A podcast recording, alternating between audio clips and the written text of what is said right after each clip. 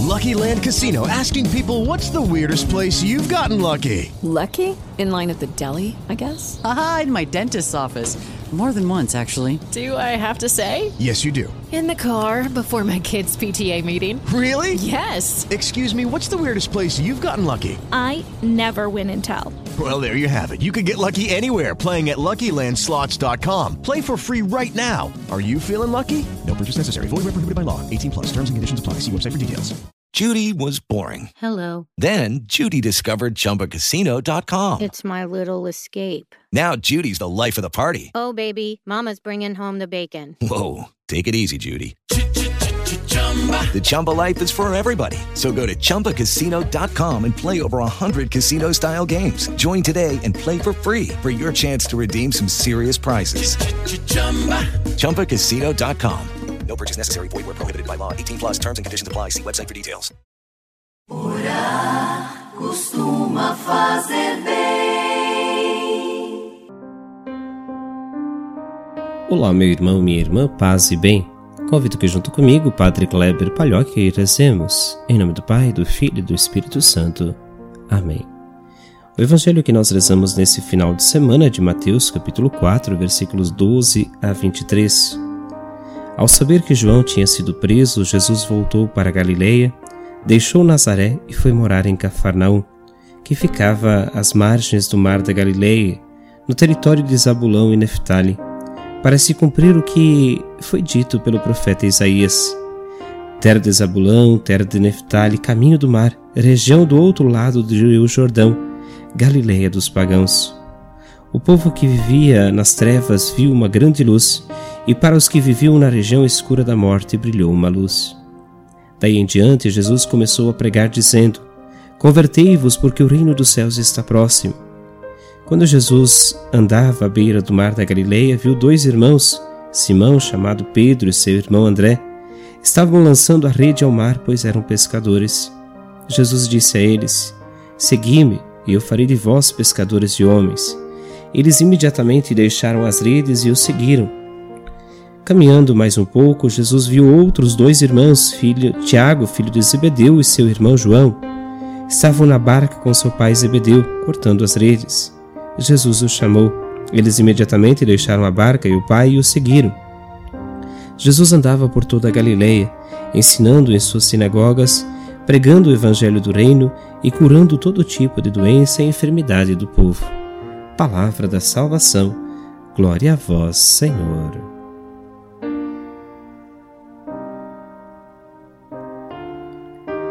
Meu irmão, minha irmã, neste final de semana, o terceiro do tempo comum, nós olhamos um pouco para esta cena de João já preso. João Batista, ele se torna agora uma página virada. O Antigo Testamento cede lugar para o Novo. É isso que a gente vai também percebendo na história religiosa. Ele é o centro do novo tempo. Jesus ele se torna característica desta nova passagem. A novidade passa a ter este nome, Jesus de Nazaré. Aliás, se a gente quiser definir o Segundo Testamento da Bíblia, para quem não conhece, é a partir então de Jesus. Jesus ele é o cumprimento das, da expectativa. O povo que habitava nas trevas viu uma grande luz. Nós vemos também neste episódio que nós ouvimos hoje este chamado dos doze apóstolos. É criada uma nova família que se constitui a partir da causa da fé. Ele conhecia seus conterrâneos e certamente já tinha ouvido falar diferentes comentários sobre eles. Desconsiderou as opções periféricas, mas olhou para o coração. Em um mundo de excessiva exterioridade, hoje é urgente descobrir a essência e considerar também esse peso dado à aparência que nós temos hoje. Ser seguidor de Jesus, porque ele continua chamando, é apostar no essencial, que é o amor. Talvez hoje um dos grandes chamados da liturgia está na nossa capacidade de seguir a Deus não pela superficialidade, mas pelo nosso coração, pela nossa prática. Não olhemos para aquilo que vestimos, olhemos sim para aquilo que somos. para aquilo que e como nós reagimos. A sociedade necessita mais hoje cuidar tanto com os likes, os, as curtidas e perceber que a vida vai mais além disso. Quando nós focamos nisso que é superficial, nós fazemos a nossa vida de aparências. Quando se evangeliza ou se pensa apenas na nossa capacidade de chegar mais longe e ficar mais famosos, a vida perde sentido. Então é nesse sentido que nós precisamos olhar um pouco mais para nossa fé.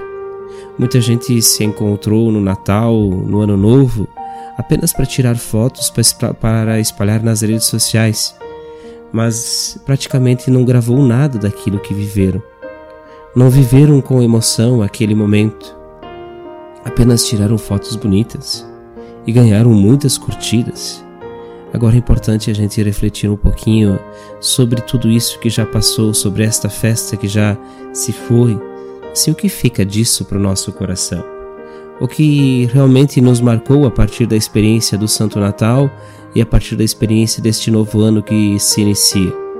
Nós estamos chegando à reta final já deste mês de janeiro e há um chamado bonito para a gente construir um novo tempo, um novo mundo a partir deste ano, que a gente possa construir juntos.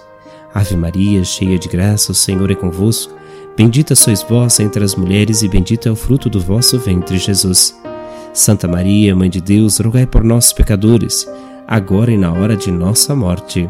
Amém. Que o Senhor vos abençoe, guarde e proteja, Ele que é Pai, Filho e Espírito Santo. Amém.